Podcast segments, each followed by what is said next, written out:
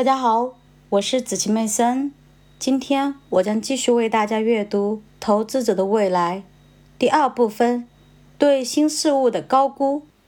第五章：泡沫陷阱。如何发现并规避市场狂热？生命的意义在于创造。对创造的热爱，也许可以解释为什么科技类股票的价格一再上升。互联网革命使人们。能够充分发挥创造力，也许这会使我们更加接近生命的真谛。美林，全球股本研究基础部门，两千年二月十四日。在上一章中，我描述了石油泡沫和科技泡沫。投资者在市场循环的其他任何一个时期里，都没有像在这些泡沫及其引发的严重后果中这样损失。如此之多的金钱，对于许多人来说，巨大的损失使他们不得不永远放弃股票投资，而将剩余的资金投向低收益的货币市场基金和银行可转让大额存单。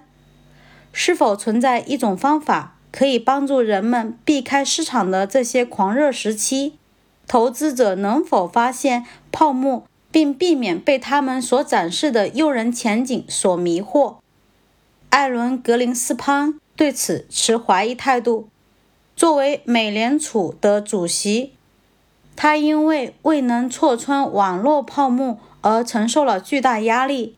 他在2002年8月的一次演讲中说道：“要想明确地判断一个泡沫是很困难的，除非他用破灭证明了自己的存在。”我对他的这一论断不敢苟同。